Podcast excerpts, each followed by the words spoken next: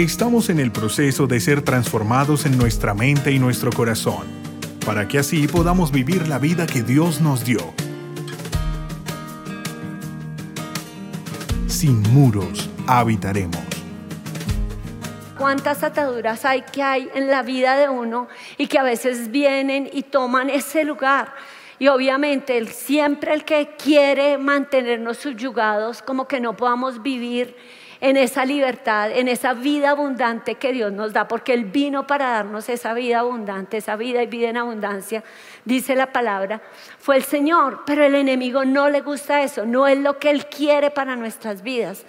Y entonces miraba yo cómo Dios es ese Dios que sigue vivo, sigue activo, tiene poder para romper lo que sea. Pero el enemigo también está ahí buscando subyugar, buscando ponernos ese yugo, buscando tenernos ahí inmovilizados porque muchas veces lo hace con lo que nos aflige, con los pensamientos que pone, con las cosas que nosotros empezamos a sentir o aún imaginar y nos afecta. Pero yo encontraba un pasaje que me gustó mucho en la palabra y ahí podemos ver en ese pasaje cómo Dios de verdad se identifica con nosotros. ¿Por qué? Porque Él quiere quitar los yugos, quiere quitar las ataduras. Y hoy yo quiero hablar de eso, cómo quitar las ataduras, cómo quitarlas de nuestras vidas. Sé que tenemos que identificar ese enemigo que lo pone, cómo opera. Tenemos que ver cuánto sufrimiento causa en nuestra vida cuando estamos atados pero que hay un Dios que es compasivo, pero también es poderoso para romper esos yugos y para romper esas ataduras y para traernos libertad. Y eso es lo que yo quiero hablar. Y les decía que yo mire un pasaje que me gustó mucho. Esta es la palabra en Lucas, en el capítulo 13. Ahí el versículo 10 dice, enseñaba Jesús en una sinagoga en el día de reposo y había allí una mujer que desde hacía 18 años tenía espíritu de enfermedad y andaba encorvada y en ninguna manera se podía enderezar. Cuando Jesús la vio, la llamó y le dijo, mujer, eres libre de tu enfermedad. Y puso las manos sobre ella y ella se enderezó luego y glorificaba a Dios. Qué chévere, ¿no? O sea, tremendo ese pasaje. Es como vemos la obra de Dios y la obra que el enemigo ha hecho en una vida. Entonces, cuando nosotros hablamos de identificar al enemigo, primero necesito que ustedes sepan que el enemigo del que está hablando el Señor es Satanás. Satanás es ese enemigo, él lo escribe ahí. Y Satanás, dice Juan 10:10, 10, que él viene como ladrón. ¿Cómo viene?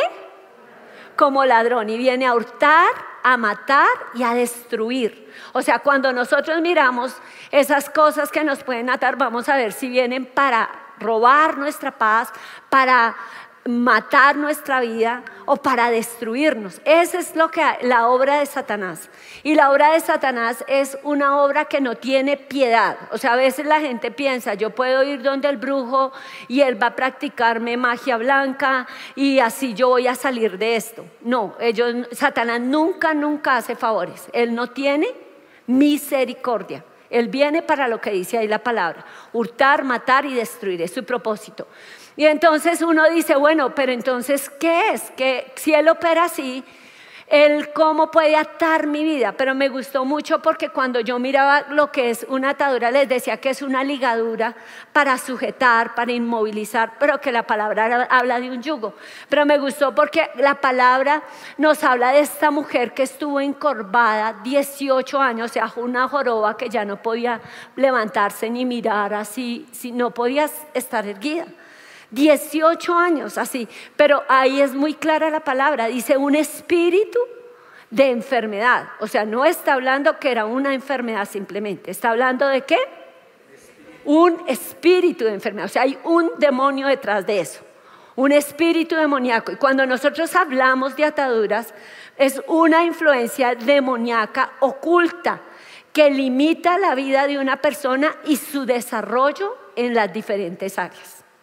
Así que si están tomando nota es eso, ¿cierto? Es una influencia demoníaca oculta, oculta, que afecta la vida de las personas en sus diferentes áreas. Pero muchas veces uno es ciego, o sea, uno no sabe que tiene eso. Simplemente como que uno piensa que es la vida que le tocó, porque su familia siempre ha vivido enferma, todos sufrieron, la tía, el abuelo, todos con cáncer, todos con, con divorcios, todos con hogares destruidos. Y uno piensa, fue la vida que me tocó, es que es como así ha sido nuestra familia. No, eso no es verdad. El Señor vino a romper esos yugos y a romper toda maldición y todo espíritu que haya estado oprimiendo nuestras vidas. Pero nosotros tenemos que ver qué hay de eso oculto, oculto a nuestros ojos, porque cuando uno no lo sabe simplemente lo tolera, pero no es eso lo que Dios quiere. Él quiere desenmascararlo y quiere que lo saquemos. ¿Por qué? Porque una de las cosas que él busca el enemigo es, decíamos, ¿cómo identificar al enemigo? Él busca esclavizarnos. O sea, cuando Él nos tiene esclavos, está en su salsa. O sea, dice, esto es lo mío. ¿Sí? ¿Por qué? Porque simplemente cuando tú eres esclavo, tú no tienes gobierno sobre lo que, lo que quieres vencer, sino que eso tiene gobierno sobre tu vida. Entonces uno dice, ay, yo me fumo un cigarrillito. Un cigarrillito, pero yo sé que no es más que un cigarrillo. Cuando yo fumaba, yo fumaba muy jovencita. Entonces yo me acuerdo que fumaba y yo decía, eso no tiene nada. Bueno, deje, déjelo de practicar.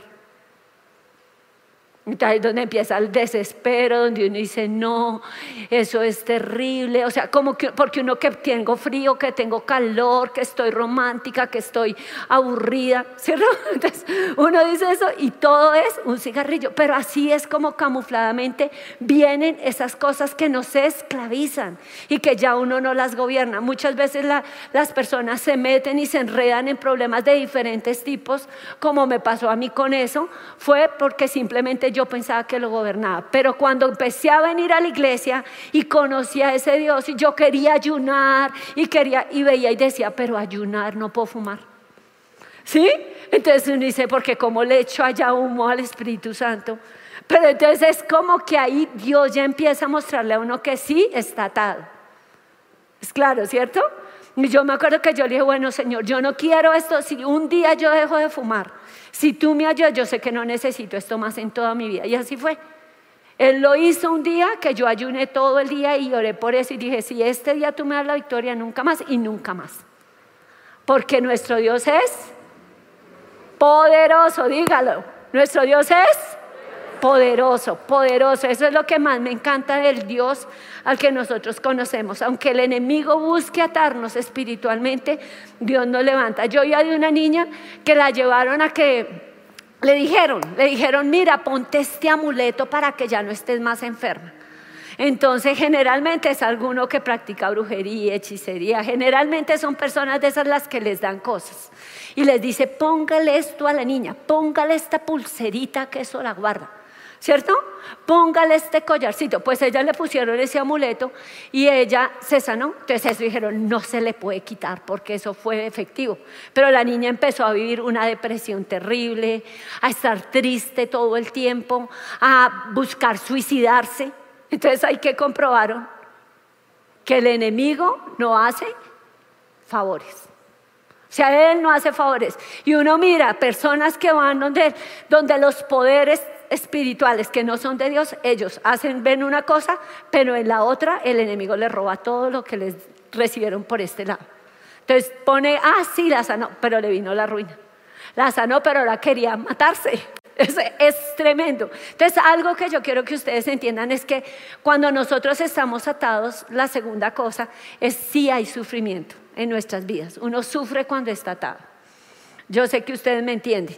¿Por qué? Porque eh, vivirlo uno lo entiende, que el enemigo está atándolo y eso trae sufrimiento. Aunque el enemigo venga con toda la fuerza, yo aquí hay cuatro tipos de ataduras que son como muy fuertes. La primera, eh, puedo decir que es la atadura física, que es cuando los poderes de las tinieblas vienen y nos atan como a esa mujer. Como ató a la mujer de la historia con un espíritu de enfermedad enfermedades que agobian, enfermedades que te quitan la paz, enfermedades que tú dices, uy, yo hablaba con una persona que ha sufrido estos días con mucho dolor eh, aquí en la cara y como nervioso. Y, y esta enfermedad la llaman el mal de los suicidas. Calcule cómo es desesperante. Entonces uno dice, es que una enfermedad es terrible. Yo creo que cuando uno está enfermo siente taquicardia, siente el susto, siente el miedo, siente de todo. O sea, ahí se conjugan muchas otras áreas que atan nuestra vida. Pero una de las cosas que yo quiero que entiendan es que esa parte física puede ser a través de ese espíritu que viene en una enfermedad que nos quita la paz, que nos quita la tranquilidad, que no nos deja disfrutar la familia, que nos arruina, porque es que todo eso está ligado. Pero también vienen los pecados sexuales, tienen que ver con nuestro cuerpo. Porque uno no mira pornografía para no hacer nada, uno la mira y después la practica con qué? Con su cuerpo. ¿Sí? Y ya cuando quiere más y ve más y más y más, va a buscar otras personas. ¿Cómo termine? Uno no sabe. ¿Por qué? Porque eso es algo que hunde la vida, que la esclaviza y la esclaviza para quitarle todo lo que la va a hacer feliz, para no poder ver una persona con ojos lindos, como una persona que uno ve con pureza, sino solo sexo. No poder tener una relación porque se las tira, todo se le vuelve sexo, pues ya no tiene nadie que, que la pueda hacer sentir amada, valorada, respetado, respetado, porque todo se va ahí. Entonces yo creo que es como un engaño del enemigo que dice, no, yo lo manejo, yo lo domino, esto no tiene nada, pero no es verdad. El pecado sexual es otra de las ataduras que viene como un espíritu que empieza a incitarnos y nos va acabando la vida. Lo mismo que las adicciones. Yo veía las adicciones también y digo, wow, las adicciones son tremendas. Porque es como que te hacen un esquema y tú simplemente llegas a creer que ya no puedes salir de ahí, que ya no puedes salir de ahí, que ya eso gobierna tu vida, que, que es más fuerte que tú. Yo he visto cómo Dios rompe y uno dice, pero es que llevo muchos años, muchos años Dios lo rompe. Muchos años Dios tiene el poder. O sea, Él no mira tú atrás para decir, no, me queda grande, es que ya llevas mucho, no. Él mira que tú vengas a Él, que tú quieras que Él haga lo que tenga que hacer y Él hace lo demás. ¿Es claro? Entonces Él lo hace, Él tiene el poder. Simplemente yo tengo que creerle. Yo, les digo, cuando uno viene a la iglesia es como un paso tan importante porque Dios empieza a hablarle. Dios empieza a tocar nuestro corazón. Por eso esa mujer estaba ahí en la sinagoga. Y ahí quiero hablarles de esa parte. ¿Por qué? Porque es la parte donde cuando uno viene también va a ser libre su espíritu, porque hay otra cosa que nos ata, aparte de la parte física, es la parte espiritual. ¿Cierto? Entonces uno dice, pero ¿por qué yo no siento esa libertad? ¿Les ha pasado? Que, uno se siente como un pedernal, no por lo bonito, sino por lo duro. ¿Cierto? Como tieso ahí. Dios mío, como que es, mi oración no pasa del techo, como que me siento que estoy como en otro mundo. O sea, como que uno oye, pero... Y está pensando en otra cosa. Ahí está el enemigo, que atando nuestra vida para robar esa semilla. Dice la palabra que cuando la semilla se ha sembrado el enemigo viene y la roba. ¿Para qué? Para que nosotros no entendamos lo que Dios quiso decirnos. Entonces, sí hay un ataque también a nivel espiritual. Y cuando nosotros miramos esa parte espiritual es como también cuando uno ve que eh, de la historia y yo me imaginaba, bueno, ella 18 años y estaba en dónde? En la sinagoga. ¿Sí? Entonces yo decía, yo creo que esos 18 años para ella no fueron fáciles. O sea, ¿cuántas veces esa mujer querría tirar la toalla? No sentiría que Dios estaba con ella. O sea, si Dios está conmigo, ¿por qué 18 años en esta condición? Yo me imagino el dolor en su cuerpo, estando así encorvada y cada vez peor. O sea, terrible, es como Dios no me oye. Si hubiera podido amargar, resentir, llenarse de rabia, decir Dios no sirve, no sirve uno ser creyente, no sirve para nada. Pero ella qué hizo? Perseveró. Ella siguió creyendo que estaba mejor con Dios buscándolo que sin Él. Y ella fue a la iglesia y espiritualmente Dios vio que había un espíritu, un espíritu de enfermedad en ella. Y lo quebrantó y lo echó fuera Dice la palabra que él, la vio y la llamó echó fuera, dio la palabra y lo echó fuera. Cuando el Señor hizo eso, estaba rompiendo ese, esa atadura. Pero es claro ahí que dice que era un espíritu, ese espíritu oculto en su cuerpo, que no era simplemente una enfermedad. Y cuando nosotros acudimos a brujos, a hechiceros, a que me echen este riego, a que me lean la mano, a que me digan cómo me va a ir, a que eh, aprender qué va a ser mi futuro, eso nos ata. ¿Están escuchando eso? Esas son de las más fuertes ataduras, porque está abriéndole la puerta a Satanás. Y acuérdese, Él no hace favores, Él no tiene misericordia ni tiene piedad. Por eso estamos descubriendo también lo que Él hace y cómo nos afecta, cuánto sufrimiento trae a nuestras vidas. Luego uno dice, pero ¿por qué ando en la ruina? Porque algunos dicen, ando en los rines, estoy salado. Bueno, ¿a dónde se fue? ¿Qué practicó? ¿Qué sitios visitó? ¿Qué cosas se dejó echar encima? ¿Qué rezos hizo? Ah, ¿Usted puso a sus hijos allá, los, los ofreció a algún Dios? Eso es como algo que uno tiene que mirar, porque todo eso son cosas que atan, que atan nuestras vidas, espiritualmente nos atan. Ah, y, nos, y nos pueden estar ahí frenando. La otra cosa que yo veo es como la parte emocional. La parte emocional es una muy tremenda.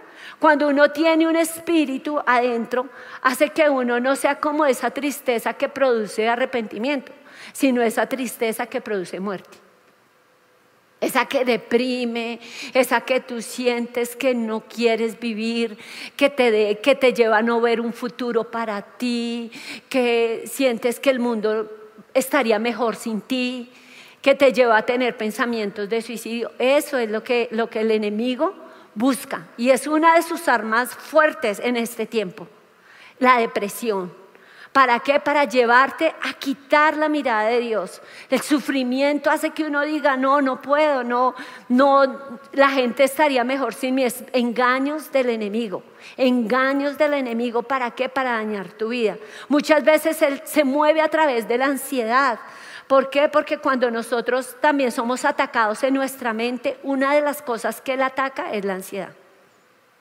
La ansiedad siempre tiene que ver con el pasado o con el futuro. ¿Ustedes qué creen? Y el temor también, ¿no? También es como me puede pasar esto, pero la ansiedad es que genera como una zozobra toma tu mente. Por eso cuando se habla de una atadura mental, se habla de ansiedad. Cuando se habla de una atadura emocional, se habla de temor.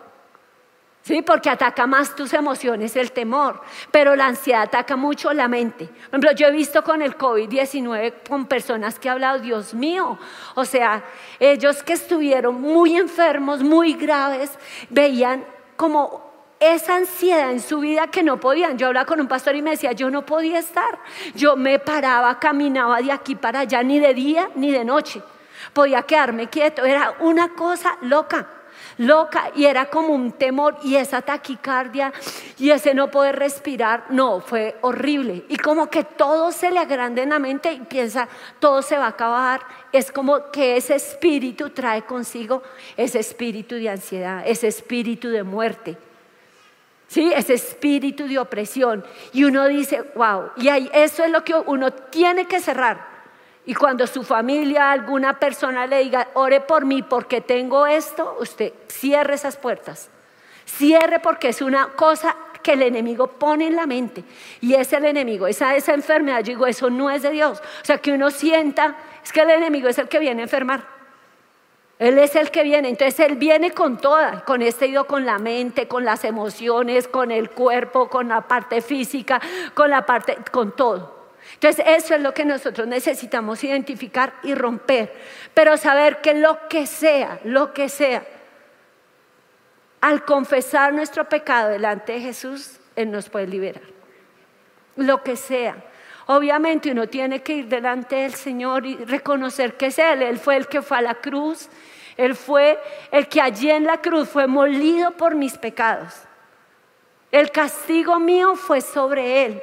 Por su llaga yo fui curado. Entonces cuando yo voy a ese Jesús que me sanó, que me limpió, que me liberó, yo puedo ser libre.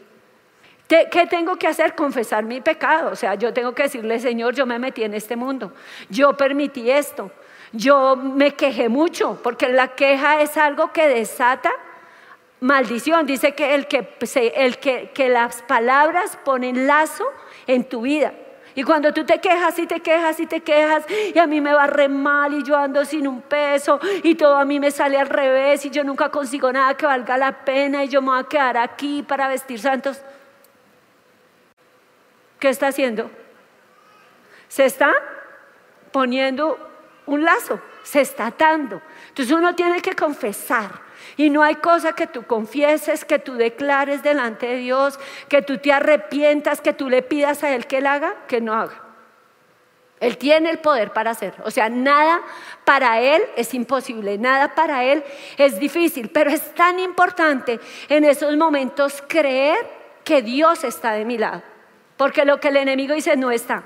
Él no te oye. Yo creo a esa mujer, 18 años, él no te oye, ni te mira, tú no le importas, eso nunca va a pasar nada. Pero llegó el día. Llegó el día y el Señor, ¿qué hizo? La, la miró, la sanó, la liberó. Entonces yo hablaba con una persona y esa persona recibió un ataque terrible, o sea, como una amenaza sobre su familia. O sea, toda la estabilidad que tenía, la tranquilidad se fue, se fue se vio esfumada. Ahora tenían personas encima de ellos mirando que hacían bien, que hacían mal, para acusarlos, para, mejor dicho, instigarlos. O sea, fue una cosa loca, pero horrible, horrible. ¿Y qué fue mi consejo? No te dejes llevar por las circunstancias. No mires lo que está pasando. Mira quién, mira al Señor. Tú sabes cómo ha sido, tú sabes lo que tienes y tú sabes que Dios está por ti, así es de que ahora es el momento de uno declarar quién está por uno, de uno verlo a Él, declarar que Él gobierna y que yo no voy a dejar que los dardos del maligno me quiten mi paz, me quiten mi tranquilidad, me quiten mi bienestar.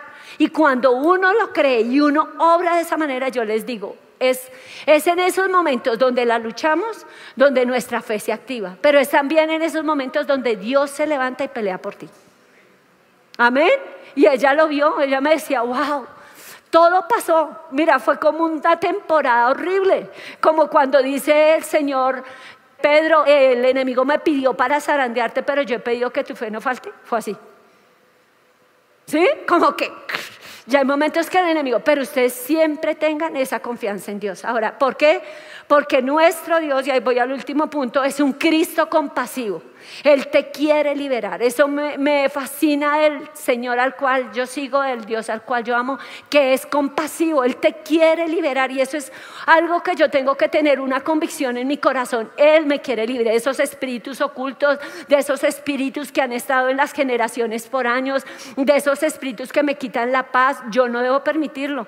Ay, no, es que nos pasó esto. No, es que yo tengo que orar, tengo que quebrar, tengo que usar esa autoridad que Dios me ha dado. Entonces cuando yo miraba al Señor, yo veo que Él siempre busca dar una palabra de bendición. Cuando miramos a la mujer, Él dice que Él la llamó. Primero la vio. O sea, Él ve tu vida. Luego te llama, te llama. Ella la llamó y le dio la palabra de bendición. ¿Cuál fue la palabra de bendición? Mujer, eres libre.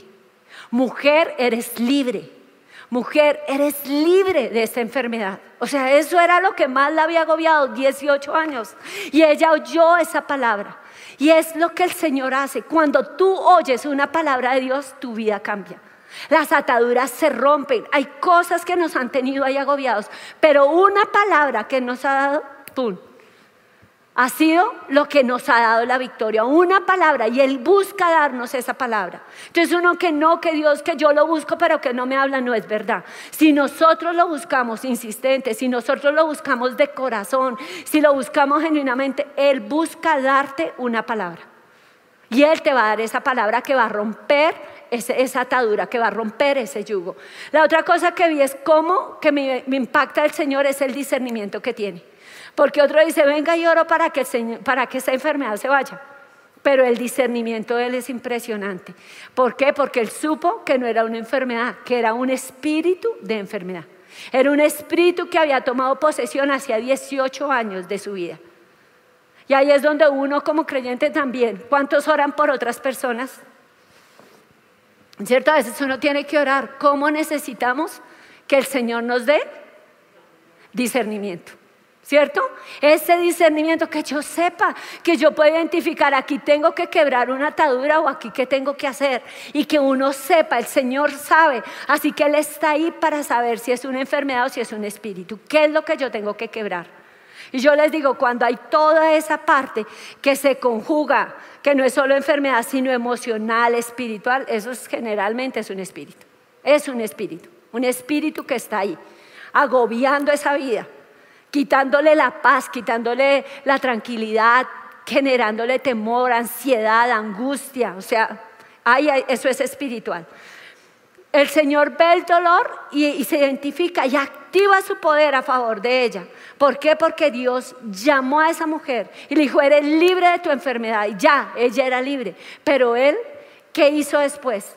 Yo creo que esa mujer había vivido tanto el rechazo, tanto el dolor, tanto la aflicción, que él sabía que qué alivio iba a sentir ella, como un bálsamo que él la tocara. ¿Cierto?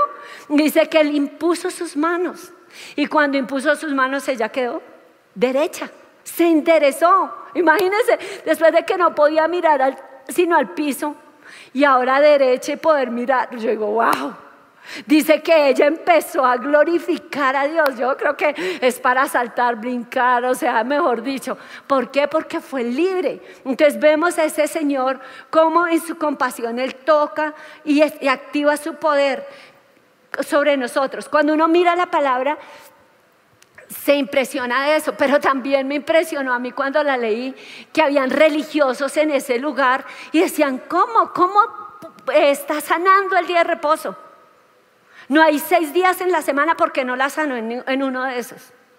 Y el Señor dice, qué hipocresía. O sea, ustedes en lugar de alegrarse de lo que pasó con esta mujer que estaba atada 18 años, ustedes que van y, desatan su asno el día de reposo. O sea, su burrito ustedes van y lo sueltan.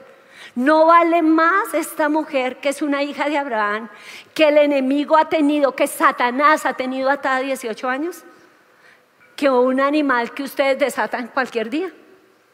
¿Sí o no? Entonces el Señor detesta eso, detesta como que uno pierda esa percepción de lo que es Él por pegarse a un rito, por pegarse a, cosas que no son las relevantes. Lo más relevante es que siempre nosotros prime la compasión. La compasión y el activarlo para ayudar a otros, que es lo que Dios hace. Siempre, y lo hizo ahí el Señor cuando, cuando le tocó y cuando le sanó. Y me impactó porque yo estuve, bueno, yo había leído de David John Guichot, él, cuando era joven, él se enfermó terrible del pulmón y la familia lo llevó al médico y lo encontraron que el pulmón, le hicieron la radiografía, encontraron que el pulmón derecho estaba muy, o sea, estaba totalmente descompuesto el pulmón izquierdo y el pulmón derecho tenía tuberculosis. O sea, él le dijeron que era, era bien complicado que él viviera. La familia no era muy, muy pobre, no tenía para pagar como tratamientos y todo eso. Entonces ellos se lo llevaron a la casa. Y dice ellos, el coreano, pues no creía en Jesús ni sabía nada. Pero una amiga de la hermana fue y le compartió, le compartió de Jesús. Y bueno, después de que le compartió, ella le dejó una Biblia, porque los papás le prohibieron que le hablara de Jesús. Entonces ella dijo, yo te voy a dar esta Biblia, ¿sí? Para que tú la leas y aprendas de ese Jesús, que es el que te salva y te sana. ¿Sí? Te puede sanar. Y él empezó a estudiar esa Biblia, pero dice que, siguió vomitando sangre por montones, que seguía muy, muy mal. Pero de un momento a otro él empezó a sentir sanidad. O sea, dejó de vomitar, dejó, ya estaba mejor. Entonces él estaba feliz. Pero volvió y recayó. Entonces él dijo, no, yo fallé a Dios y se metió en un ayuno. En ese ayuno, mejor dicho, casi se muere. O sea, él se sintió morir. Pero dice que el segundo día el Señor se le apareció a él. O sea, que él vio a Jesús, que vio su frente brotando sangre de ella y que le dijo, yo te sano de esta enfermedad. Y él le dijo, él le dijo, yo tengo tuberculosis. Dijo, no te preocupes, yo te sano porque yo te voy a usar para llevar la palabra. Y tú predicarás el Evangelio. Y ahí cambió su vida, o sea, siguió su sanidad y empezó a levantarlo Dios para llegar a ser la persona que tuvo la iglesia más grande del mundo en su tiempo. ¿Ah? Tremendo, o sea, pero ¿cómo él conoció al Señor? Él se le manifestó, o sea, Dios vino en su sufrimiento para traer ese rompimiento de esa atadura de enfermedad que él tenía y sanarle. Entonces yo creo que algo que Dios quiere es hacer esa obra con nosotros.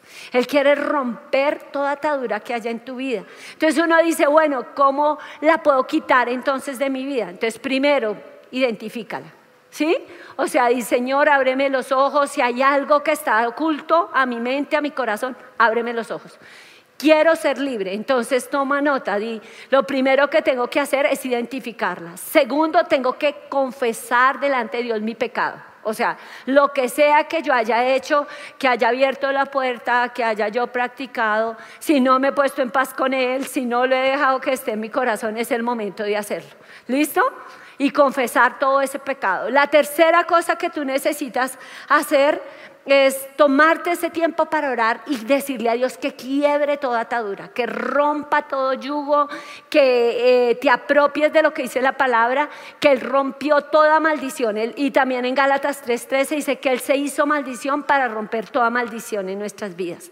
Y que tú le digas, Señor, voy a esa cruz, me apropio de eso, rompo toda maldición sobre mi vida, hagas esa oración con Él y luego, si tú puedes, busca ayuda con otra persona. ¿Para qué? Para que también ore por ti.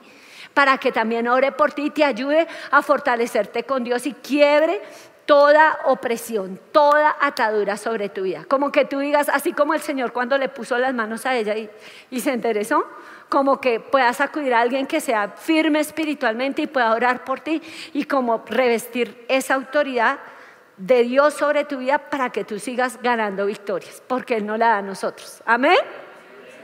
Entonces vamos a cerrar nuestros ojos, vamos a pedirle a Dios que Él sea obrando hoy, que Él sea rompiendo todo yugo, que Él sea quebrando toda atadura, que Él obre de una manera poderosa. Yo quisiera que tú le dijeras al Señor que Él te mirara, que Él viera tu condición, que Él viera tu vida.